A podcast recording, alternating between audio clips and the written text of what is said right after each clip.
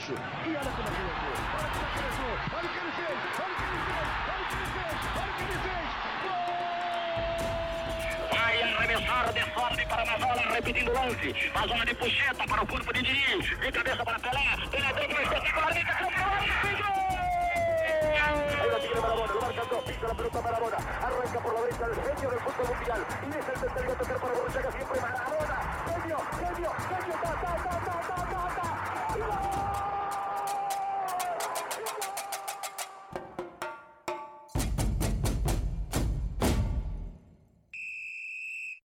Está no ar mais um Esquenta Bancos, o podcast onde só a resenha é titular. Eu sou Iago Pontes e no programa de hoje, para alegar você nesse período de quarentena, a gente vai trazer uma história de vida, de superação, de um personagem incrível do futebol brasileiro. Nós vamos falar do João Sem Medo, o João Saldanha, um técnico que é responsável por muitas histórias, muitas eventualidades que aconteceram no futebol, dentro e fora dos campos. E para isso, hoje a gente está com um time completo aqui. Vamos começar com ele, sempre ele, Alfredo Gomes. E aí, Agão, beleza? É, pois é, cara, é, não, não dá pra deixar de fugir do, da- do tema que assola a humanidade aí hoje, mas, é, como a gente sempre gostou de contar histórias aqui no, no Esquenta Bancos, né? Vamos fazer isso e fazer com que isso seja uma forma, enfim, de distrair o pessoal e até a gente mesmo também, né? E nada melhor do que falar de mais um excelente, uma excelente figura do futebol, mais um treinador excêntrico, um jornalista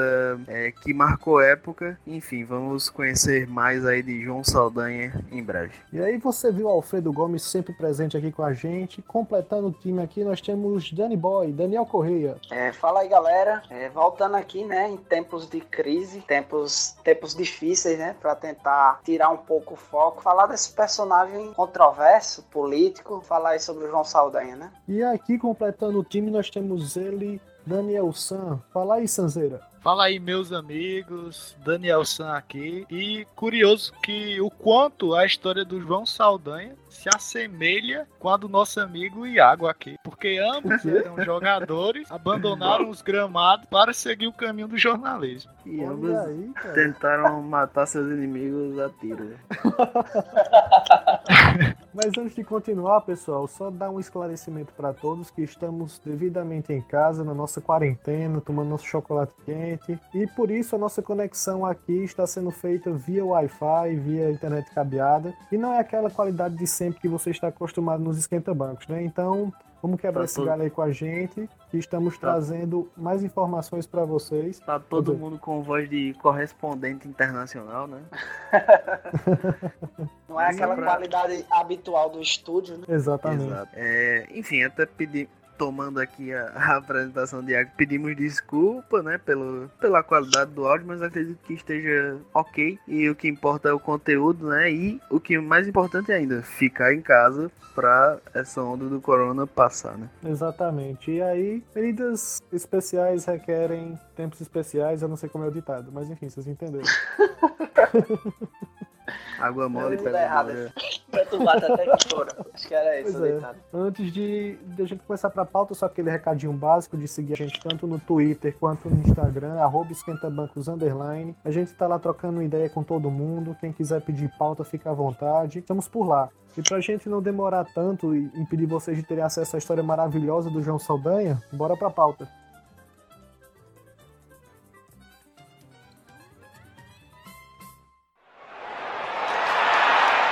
João Alves Jobim Saldanha, nascido em Alegrete, 3 de junho de 1917. Olha aí, um ano, de- um dia de diferença para o meu aniversário. É um personagem. Como é? Santa tava certo. É, exatamente, é um É, personagem que se mistura comigo.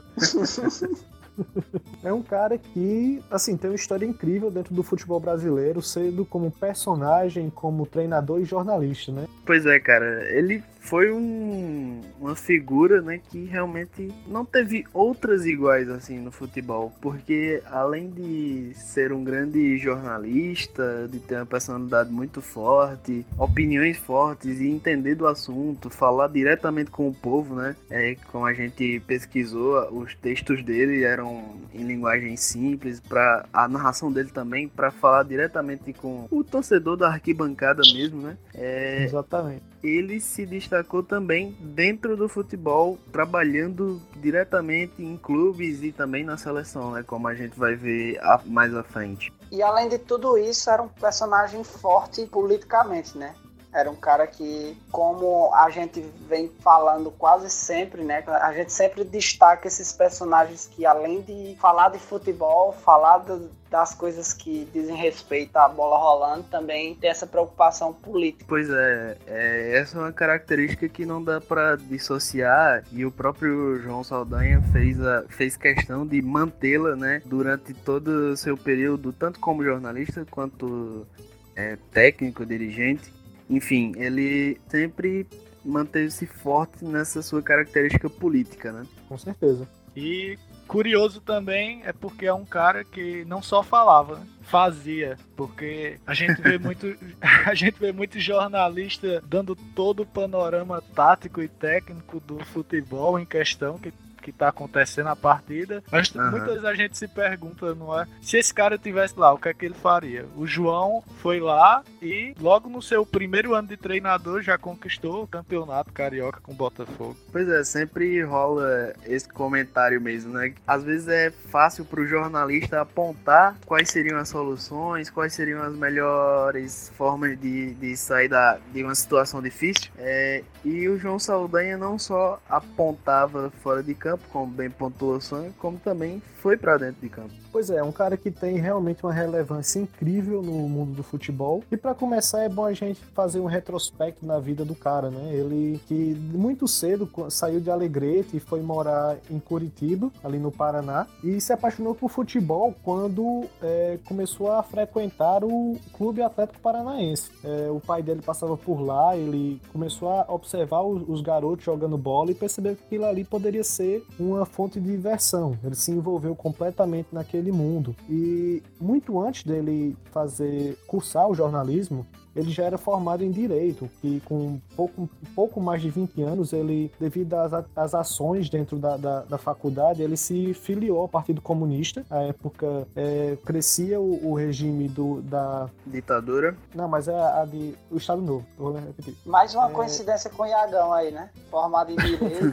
foi pro jornalismo. A gente tem um João Saldanha aqui. Será que eu vou poder, Dani? Será que quando o Tito cair, eu vou comandar a seleção? Cara, é... Eu apoiaria. Tu citou o pai dele dele também, que é, foi uma figura muito importante nessas características dele, não só na questão do futebol, como também na, do, na questão política, né? O pai dele uhum. era político, a família dele Exatamente. era envolvida com política, né? Então foi um caminho meio que natural para ele também se tornar militante, né? E no caso, como tu bem falou, ele se identificou com os ideais comunistas, né? E se filiou ao, ao Partido Comunista do Brasil. Exatamente. E ele ainda foi, tentou jogar futebol profissionalmente, é pelo Botafogo que foi o primeiro clube, mas não, não durou tanto tempo, sendo que a paixão pelo esporte não deixou ele na mão. E quando ele terminou a faculdade de jornalismo pela Faculdade Nacional de Direito, que é a atual UFRJ, ele conseguiu se tornar um dos mais destacados cronistas esportivos do Brasil, é, começando a carreira plenamente de 1960. Mas antes mesmo de se tornar jornalista, né, Iago, ele trabalhou, é, não só jogou nas divisões de base do Botafogo, não só começou a carreira lá como jogador de futebol e posteriormente desistiu, como também trabalhou como dirigente, diretor técnico e também técnico da equipe de futebol, né? Isso, isso. Porque, é, como é... você bem falou, foi o, o, um dos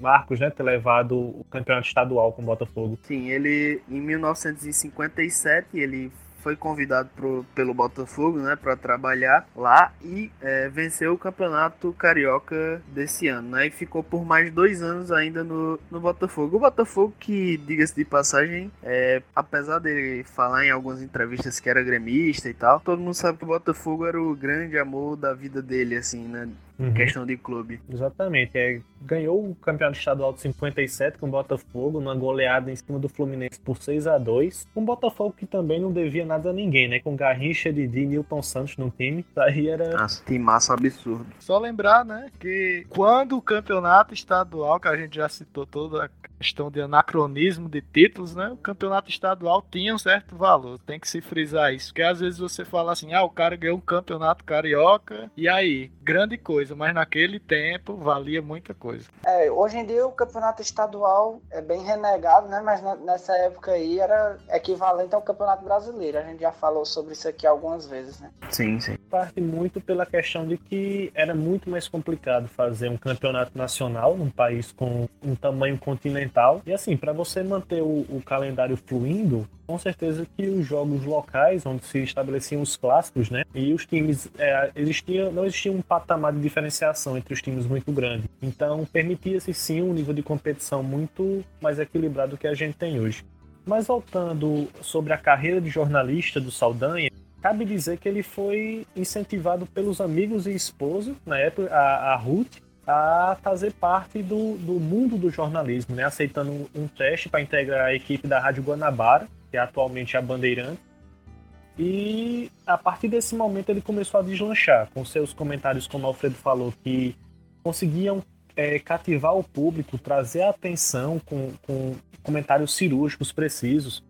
E aí ele foi empilhando passagens é, extremamente marcantes pela Rádio Nacional, pela Rádio Globo, Tupi, Jornal do Brasil. E ele chegou até a ter um, um programa na Globo que ele fazia voltado para comentários esportivos, com o nome Dois Minutos com João Saldanha. Trabalhando também em inúmeras redações, é, assinando colunas nos jornais Última Hora, Globo. Revista Placar, inclusive, que já existia nesse, nesse período. E assim, daquele, daquele jeito, o João Saldanha de criticar é, sem medir palavras. Sam diria que o craque Neto é o João Saldanha dessa geração, não é isso, Sam? Não, para. É isso sim, é isso aí mesmo.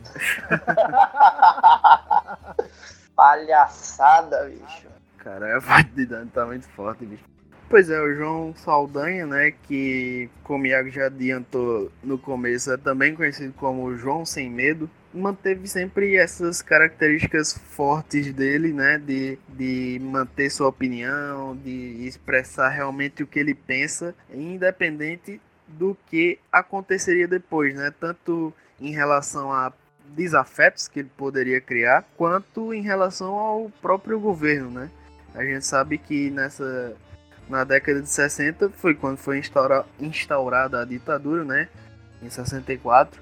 E ainda assim o João continuou tecendo seus comentários, né, é, sem medo do, do regime militar. E a respeito de, desse apelido, né, de João Sem Medo, tem que se dizer que ele não só foi um grande jornalista, um grande cronista, como conviveu com outros tão grandes quanto, né? É, e um, um exemplo disso é o Nelson Rodrigues, né? Que apesar de ter, de eu ter minhas ressalvas quanto à personalidade, quanto os fatos pessoais da vida do Nelson Rodrigues, era um cara Como tale- você Fluminense, né? é, como, como torcer pro Fluminense. Enfim, não vou, não vou, de- não vou falar mal do cara aqui. É, mas enfim, é, era um cara genial, né? E foi ele quem cunhou esse apelido pro, pro João Saldanha, né? De João Sem Medo. Justamente por essas características, digamos assim, vorazes do Saldanha de não, não voltar atrás, não ter medo. Enfim. Só pontuar que o período que o João, o João Sem Medo, atuou como jornalista foi um dos piores períodos da ditadura civil-militar do Brasil, né? Isso demonstra o quanto o cara não tava nem aí pra repressão. Claro que ele se, se importava com na sua própria proteção, mas nunca deixou de falar o que pensava. É, o compromisso dele era realmente com o público dele, né? Com, com as ideias que ele realmente tinha, né? É, e tanto é que já dando um passo à frente na história dele, foi dessa forma que ele se tornou muito querido entre o meio tanto o meio jornalístico quanto é, o meio de torcedores também, né? Até os próprios jogadores também gostavam dele é, e ouviam, os treinadores também, muita amizade e tal. Claro que muita gente não gostava dele também. E foi com essas características que ele ganhou moral, digamos assim, né? Com todo mundo do meio esportivo, né? Mas aí, como bem colocado, a gente tem que levar em consideração que ele foi um ávido crítico da seleção brasileira no ano de 66. Que foi depois de um período bem empolgante de seleção, sendo jogando muito bem em 58, 62. Mas aí vale ressaltar que nesse período de 66 a seleção tinha ido muito mal na Copa, jogando pifiamente, é, sem empolgação, e o João Saldanha era um dos principais críticos desse, dessa forma de jogar. E por conta desse, dessa, dessa lavação de roupa que ele fazia, a CB, CBD, na época, né, Confederação Brasileira de Esportes, ficou extremamente incomodada com a o jornalismo, de modo geral, batendo na seleção, porque coisa que é bem recorrente hoje em dia, né? E o que aconteceu foi que eles decidiram nesse período, chamar o, o, João Saldanha, que já havia tido essa experiência como treinador, que a gente falou, para encabeçar o projeto de uma nova seleção brasileira. E aí começa o, o processo do João Saldanha de transição de jornalista esportivo, crítico ávido, para montar a seleção brasileira que resgataria é, a vontade do povo de ver um futebol vistoso, bonito, igual o Brasil praticava nos idos de 58. No maior estilo tá achando ruim e faz melhor, né? Exatamente. A CBD, que à época já era presidida pelo João Avelange, né? Figura que a gente viu aí até outro dia no futebol, tomou a decisão de chamar o João Saldanha para comandar a seleção brasileira é, no último ano de eliminatórias para a Copa de 70, né? A seleção não vinha bem nas eliminatórias também, e também com esse histórico da, das Copas ruins que vinha fazendo depois de 58, né? E aí é, a CBD também é, provavelmente e com certeza muito influenciado pelo governo, né, pelos, pelos ditadores, pelos militares, é, resolveu chamar João Saldanha numa espécie de desafio, né, como eu já falei antes, está achando ruim, vem aqui faz melhor, e também uma tentativa de fazer uma cartada de mestre, né, porque eles pensaram o seguinte: eu vou chamar o João Saldanha e ao mesmo tempo em que eu vou calar ele, porque já que ele vai ser o técnico da CBD, pago aqui pela CBD, não vai falar mal da gente. É um crítico a menos para a seleção, um dos críticos mais fortes, não vai estar criticando. E além disso, ele tem muitos amigos na imprensa, ele é respeitado e não vai ser criticado também por conta disso. Então, foi uma tentativa de fazer essa jogada aí da, da CBD e também do, do presidente, do ditador, né, Costa e Silva, na época em que o, o Saldanha foi contratado. Aí, interessante que a resposta dele é exatamente essa, abre aspas. Topei porque sabia que nosso país precisa de alegria. E o futebol é a alegria do nosso povo. Por isso topei a parada. Sabia que ia lidar com a inveja, a calúnia, a intriga e que ia lutar contra tudo. Acho que o tiro saiu pela culatra, né, da CBD. Uhum, pois é, o fato é que ele não mudou seu estilo de ser, né? Muito pelo contrário, só intensificou as coisas e por ser um cara influente, por estar em um cargo influente como técnico da seleção, sua voz acabou que tinha muito mais peso, né? E ele, e ele continuava lutando as mesmas lutas, né? Não mudou por conta do cargo dele. Fora que ele era um cara muito popular, né? Ele tinha o apoio dos torcedores e aí ele se sentiu bem tranquilo para afrontar, né? Todo essa, esse sistema. Uhum. A CBD chegou nele e disse assim: descansa, militante. Mas não deu certo. Puta merda. Cara, mas assim, é, pegando esse gancho aí do que o Dani falou, é, não necessariamente o tiro foi contra a culatra, né? Porque o intuito da CBD era também ter um time, é, uma seleção brasileira bem postada em campo.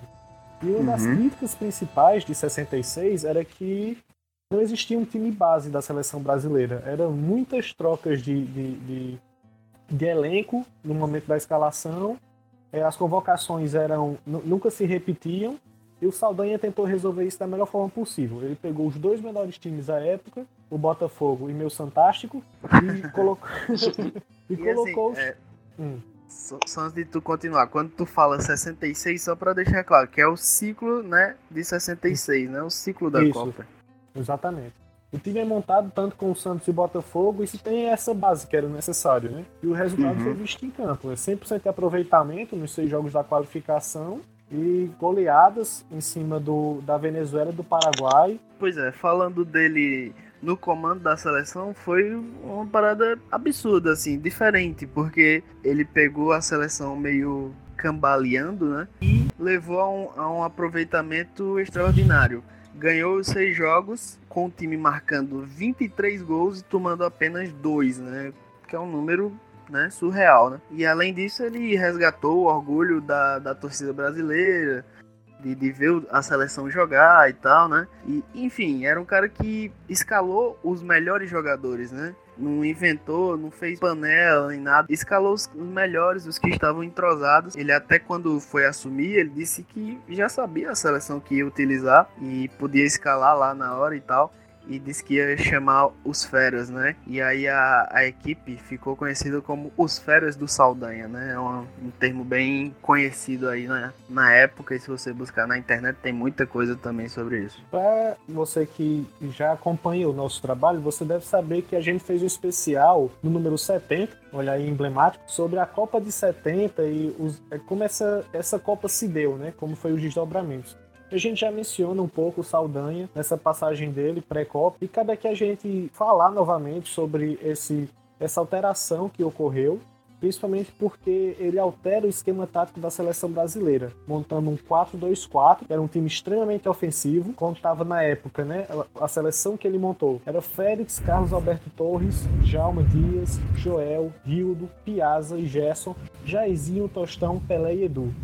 Então, assim, um time extremamente ofensivo, mas que também sabia se defender. Pois é, é, a questão do esquema tático e tal. Ele falava, né, que seria um 4-2-4, mas muitas vezes ele trazia até uns conceitos bem modernos, assim, de um futebol mais líquido, né, podemos dizer assim, que mudava conforme a necessidade da equipe, porque ele, ele falou em algumas entrevistas, né, ah, se, se o Brasil estiver perdendo, eu vou adiantar o Gerson para o meio de campo e vou puxar esse zagueiro aqui para fazer o, o, volante e tal. E se, se o Brasil precisar ainda assim fizer gol, eu vou subir o outro volante e vai ficar só esse zagueiro aqui marcando no lugar do volante. Então era um, conceitos modernos, é, ofensivos, mas ele também se preocupava com a parte defensiva, né? Tanto é que pô, o Brasil tomou dois gols em seis jogos e em, jogos se fez 23 gols, né? Como vocês falaram, esses números aí excelentes, 23 gols e dois gols sofridos nas eliminatórias, mas em compensação também tinha todo esse dinamismo que ele fazia com o time, né? O que difere uhum. muito, por exemplo, esses números aí de eliminatórias lembrou o nosso Adenor de hoje em em dia, que nós vamos falar mais pra frente essa comparação,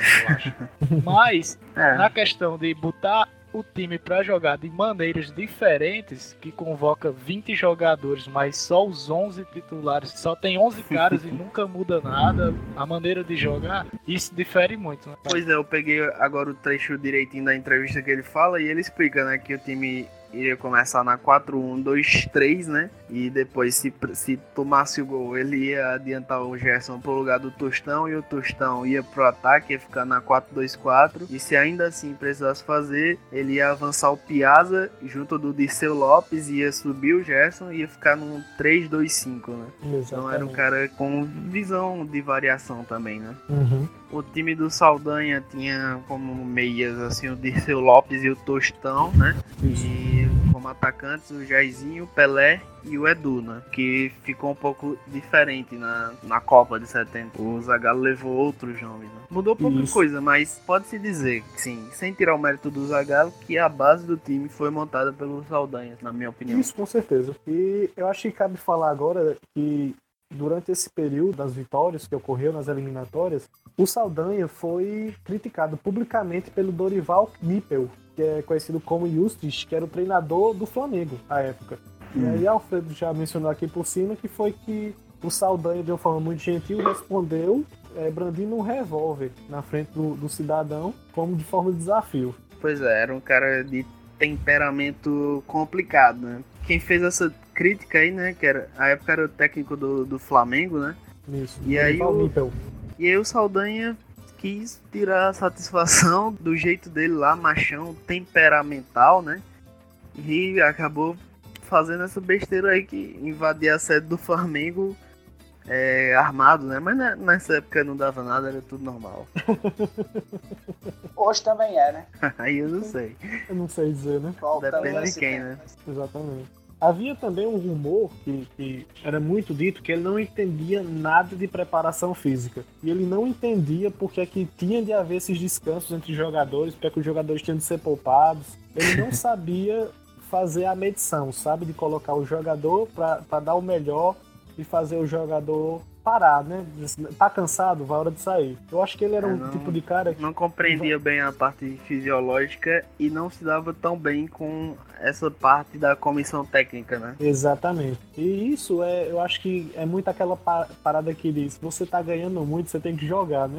Então, ah. assim, ele meio que exigia muito dos jogadores é, o tempo todo questão de uhum. colocação dentro de campo. E isso começa a desgastar a imagem dele, não só com a comissão técnica, como o Alfredo falou, mas na visão dos jogadores ele começa a ter alguns atritos. E na, na visão da, da CBD também, né? É, como a gente já falou desses atritos que estavam acontecendo, é, ficou meio óbvio que a estabilidade no carro do Saldanha estava um pouco comprometida. Ele já tinha essas questões com a comissão técnica, os jogadores também já não se davam bem, tanto que ele tem uma frase emblemática que ele fala que o Pelé era cego de um olho e não conseguia cabecear direito, e ele não conseguia ter visão de jogo.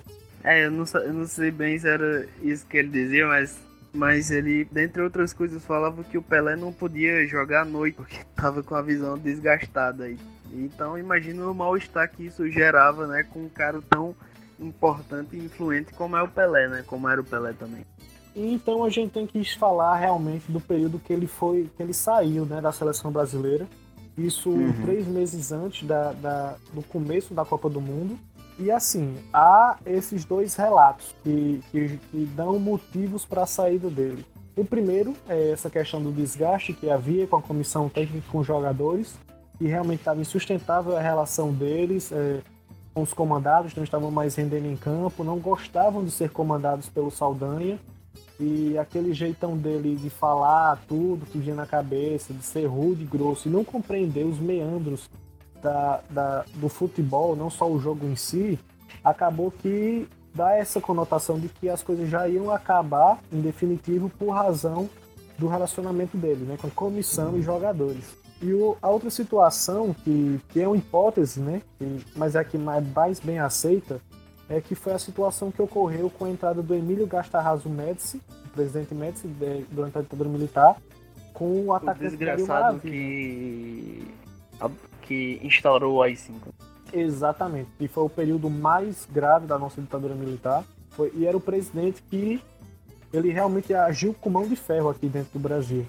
E essa questão que a gente também já mencionou no, no Cast 70, é se referia que o Médici era torcedor do Atlético Mineiro e ele insistiu na convocação do atacante da Maravilha, que jogava no time.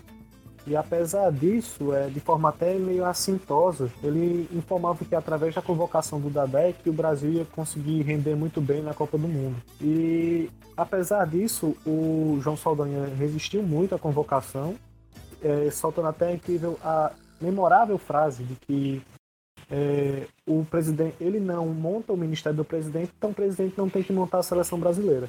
Pois é. É na verdade, como tu já tinha falado, provavelmente o Saldanha saiu da seleção por diversos motivos, né? E essa questão do, do Dario me parece muito que foi uma espécie de, de pretexto, assim, para tirar ele realmente, para tirar o, o, Saldanha, porque é, muita gente fala que o Médici jamais aceitaria um comunista declarado, né, levantando o troféu pelo Brasil, né, no, na Copa do Mundo. Não, não aceitaria esse êxito vindo de um cara que era comunista declarado e tal. É, só, só uma coisa que a gente não citou é que, é, como a gente falou que o, o Saldanha continuou nas suas lutas, mesmo sendo técnico da seleção, né? E um exemplo Exatamente. disso é que ele levou é, durante o, o, sorteio dos grupos da, da Copa do Mundo, ele levou um dossiê com todos os presos políticos do Brasil e entregou a diversas autoridades internacionais. Assim, era um cara que desagradava em diversos setores diferentes, né? Tinha esse problema com os jogadores, tinha essa questão política e teve esse pretexto do, do Dario, né? O, o, o Saldanha até deu essa resposta atravessada, né? Que, e bem corajosa, né? Que, enfim, ele escalava o time e o Médici escalava os ministérios e nenhum se metia no, no papel do outro, né? E eu acho que o que devia pegar mais era que o retrospecto positivo dele era. O retrospecto dele era muito positivo, né? Dentro de campo. E aí ficava sem desculpa pra, pra tirar o cara. Sim, só ao... tinha que haver um desgaste muito grande, né? Porque com certeza a população se sentiria insatisfeita, né? Pois é, e aí soma-se a, a, esse momento também o, o a gota d'água, e foi quando o auxiliar técnico pediu para sair da seleção mesmo, dizendo que era impossível trabalhar com Saldanha. o, que, segundo... o que não deve ser totalmente mentira. Exatamente. E o João Avelange fala, começa a falar nesse momento é, que o, o esquema tático adotado pelo Saldanha deixava é, as porteiras muito abertas, né? Que o Jair Edu e ficavam muito é, isolados e desprotegiam muito o centro. E que o Brasil ficava com, com muito desprotegido nesse momento. E que o esquema 4-2-4 do Saldanha não ia para lugar nenhum. E aí, nesse momento, começa-se realmente a ventilar a hipótese da demissão até que ela ocorre, em definitivo, é, com a tentativa pri primária de colocar o Dino Sani como substituto, mas que não se, chegou a se concretizar e, em vez disso, eles conseguem a contratação do Mário Zagallo, que era jogador de futebol, tinha ganhado a Copa do Mundo em 58 e 62 com a seleção, e, assim, vinha com uma hum. moral muito elevada de, de estrela, e já veio mexendo no esquema tático, né? Optando por um 4-3-3. E um cara obediente, assim, né? Que serviu o exército e tal. É, Andava convocou, na linha. Exato. Convocou o Dario, né? Pra agradar o presidente. Presidente não, ditador. Enfim. Não, claro que não, não, isso não tira os méritos do Zagallo, né? De ter sido o cara que ganhou a Copa jogando e como treinador. Exatamente.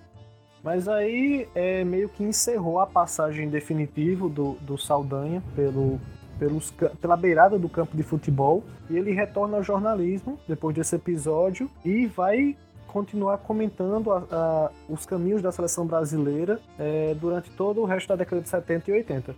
Exato, e ele chegou até a trabalhar no, na década de 90, na Copa de 90 também, né? que foi onde ele até infelizmente acabou falecendo, né?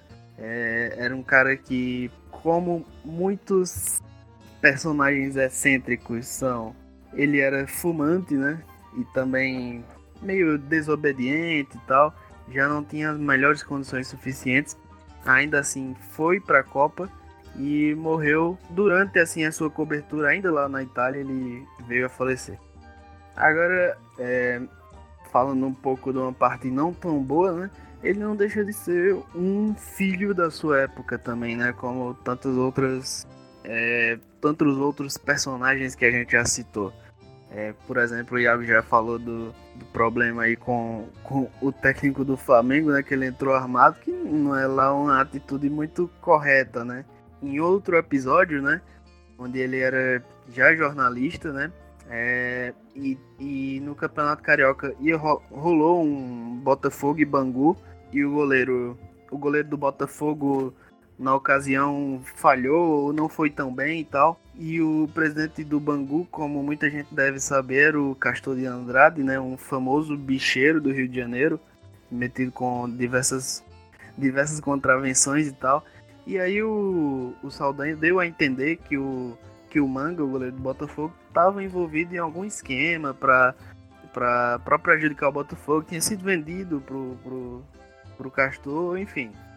E aí o, o Manga retrucou, falou poucas e boas do Saldanha também, e acabou que o Saldanha foi é, até lá, no caso foi na, numa festa lá do, do clube do Botafogo, e foi também de arma e punho e, e deu um tiro lá no, no chão e tal para assustar o manga. Então, é um negócio meio bizarro também, né?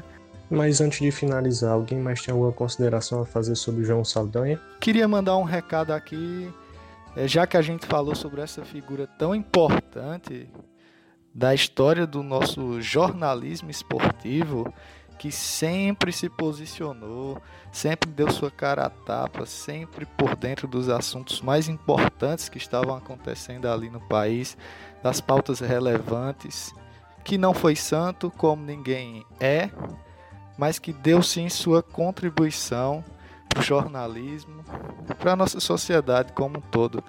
E citar que queria muito ver esses boleiros e esses futebolistas altamente engajados no BBB de uma hora para outra, que assim, primeiro, todo mundo tem o direito de curtir o que quiser, mas eu fico um pouco triste que essas pessoas que têm tanto poder nas mãos não se posicionam, passam um pano muitas vezes e eu acho que eu espero demais, talvez a que a gente espere demais de certos jogadores, de certas pessoas, pela influência que eles têm, mas que no final não sabem o que fazer com isso. Então é isso, galera. O episódio de hoje aí foi centrado no João Saldanha, o João Sem Medo, um cara aí polêmico, mas que avançou muito o futebol no Brasil através da cultura, das suas experiências dentro das quatro linhas e fora delas também. E a gente espera que com esse programa a gente tenha dado uma motivaçãozinha a mais para você ficar em casa, se protegendo aí da pandemia. Continue seguindo as diretrizes e recomendações da OMS e do Ministério da Saúde, que em breve a gente tá fora dessa, beleza? Então até o próximo programa. Valeu, pessoal. Valeu. Valeu. Valeu. Valeu, valeu, valeu, valeu, valeu.